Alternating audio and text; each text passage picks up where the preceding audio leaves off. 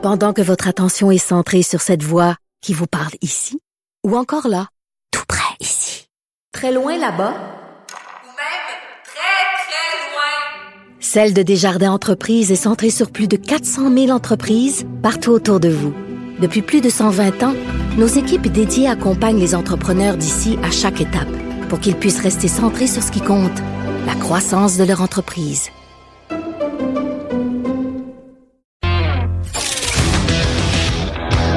Là-haut sur la colline. Une entrée privilégiée dans le Parlement. 13h, 14h. Cube Radio.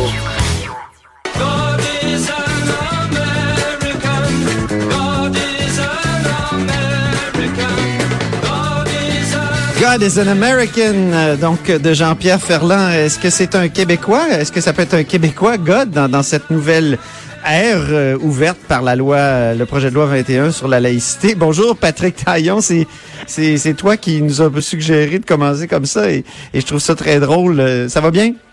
Oui, tout à fait. Bonjour Antoine. Donc, Patrick Taillon, professeur de droit à l'Université Laval et constitutionnaliste. Alors, pourquoi God is an American? Ben, c'est une chanson euh, de l'album Jaune de Jean-Pierre Ferland, début euh, des années 70, au fond, dans, justement dans cette époque où euh, le Québec fait des grands pas sur le plan de la, de la laïcité. Je trouvais que c'était un peu dans l'air du temps et ça faisait un peu ce clin d'œil avec la Révolution tranquille où, où, où justement le, le Québec avait pris ses distances avec les, en ce qui concerne la relation entre l'État et le religieux. Autre clin d'œil, euh, il y a une trouvaille linguistique que, que tu me suggères qui est vraiment délicieuse. Je t'écoute.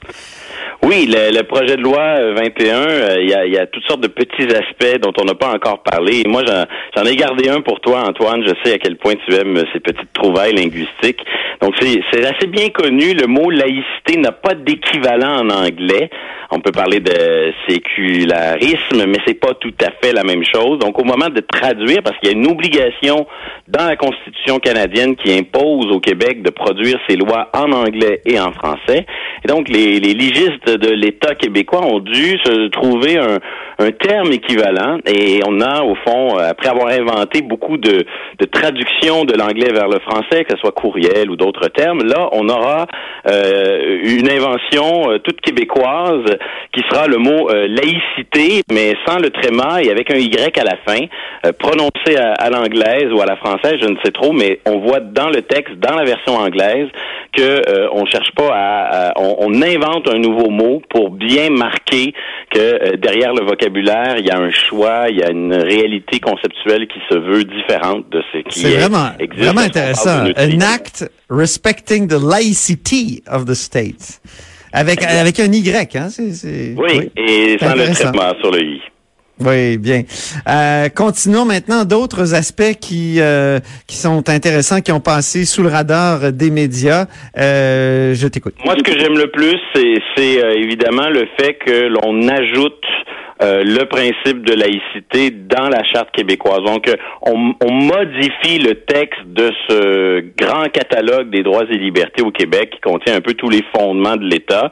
Et, c'est intéressant parce que c'est pas les interdictions qu'on insère dans le, catalogue des droits et libertés, c'est le principe lui-même comme fondement pour justement le, le jour où ce texte-là euh, finira par se retrouver devant les tribunaux, ben, dans le, le- le plat de bonbons, dans le catalogue des fondements de l'État que le juge doit euh, pondérer, concilier les uns les autres, ben, il y aura cette, euh, cet, élément, euh, ce nouveau principe de laïcité qui s'y retrouvera. Et c'est intéressant aussi parce que ça va, ça va permettre de clarifier le débat. On l'a vu discrètement cette semaine. Il y a des voix qui se sont élevées en disant on ne devrait pas modifier la charte québécoise, même si ce n'est, ça n'a rien à voir avec les interdictions, parce que aux yeux de certains, euh, cette charte serait en quelque sorte un nouveau texte sacré qui, qui ne devrait pas évoluer, et ou qui devrait évoluer, mais que dans un sens qui irait vers la, la consolidation des droits individuels.